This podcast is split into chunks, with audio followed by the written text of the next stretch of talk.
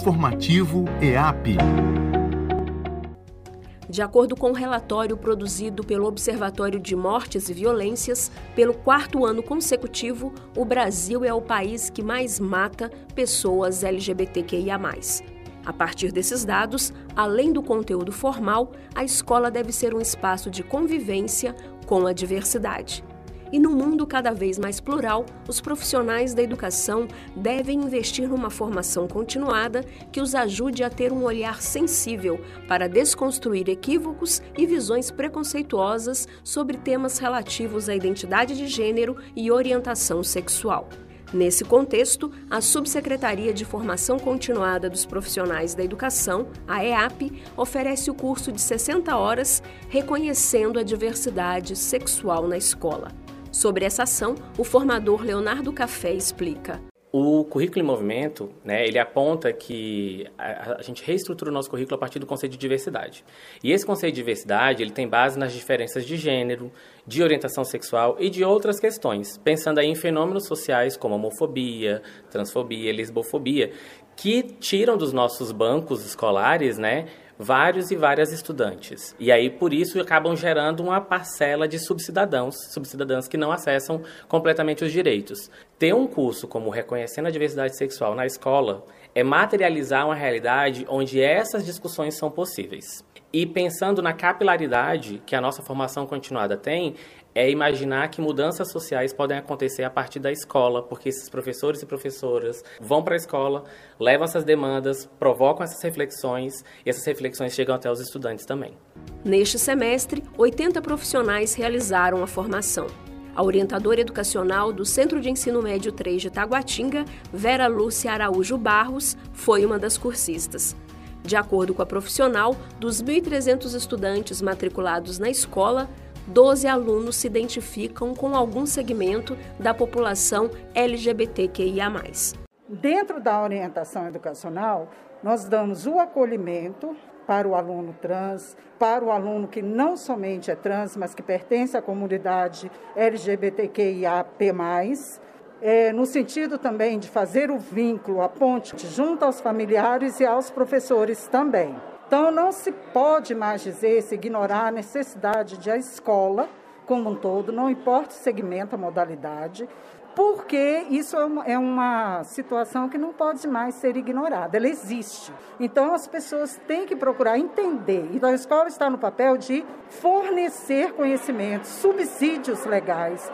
É necessário que as pessoas conheçam a legislação, os familiares, os próprios estudantes, os colegas, para que haja uma aceitação, um acolhimento dentro da instituição pública. A orientadora também destacou a importância do diálogo no ambiente escolar, pois é fundamental promover a escuta e dar voz a uma população que é marginalizada, invisibilizada e fica longe dos bancos escolares. A estudante do Centro de Ensino Médio 3 de Taguatinga, Vitória Ferreira, de 16 anos, concorda com Vera e mostra que é possível estar na escola. Eu sou uma mulher trans preta, ativista da causa trans na escola. E a educação é importante para as pessoas trans porque o único lugar de trabalho que eles nos dão é na rua e a gente está provando isso que não, porque uma pessoa trans preta periférica pode terminar o ensino médio, pode virar professora, advogada, médica, o que ela quiser e não só na rua como eles botam a gente. E esse tipo de debate salva vidas. E além do curso ofertado, os professores podem solicitar que a temática da diversidade seja trabalhada durante a sala de coordenação, que integra o projeto EAP Vai à Escola. O trabalho consiste em ações formativas com três horas de duração. Neste semestre, de acordo com o formador Leonardo, 300 profissionais participaram dessa ação. O professor também destacou outro aspecto. A escola é espaço de convivência da diversidade. Sim, isso não quer dizer que a escola seja harmônica. Né? Às vezes as pessoas confundem diversidade e harmonia. A escola é o espaço da contradição, mas na contradição de uma maneira muito positiva.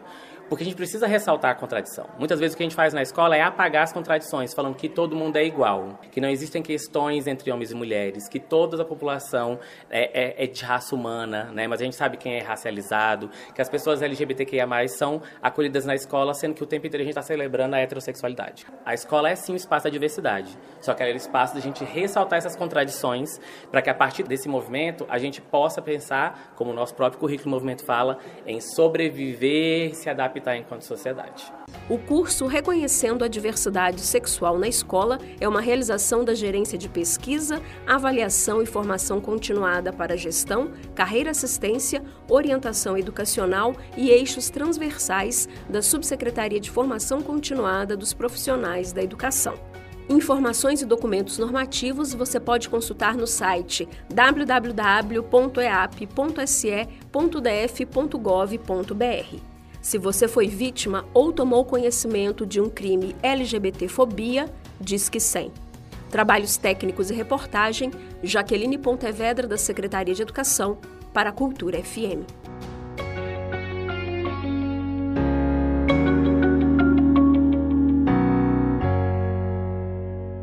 O informativo EAP é uma realização da Gerência de Formação Continuada para Inovação, Tecnologias e Educação à Distância da Subsecretaria de Formação Continuada dos Profissionais da Educação.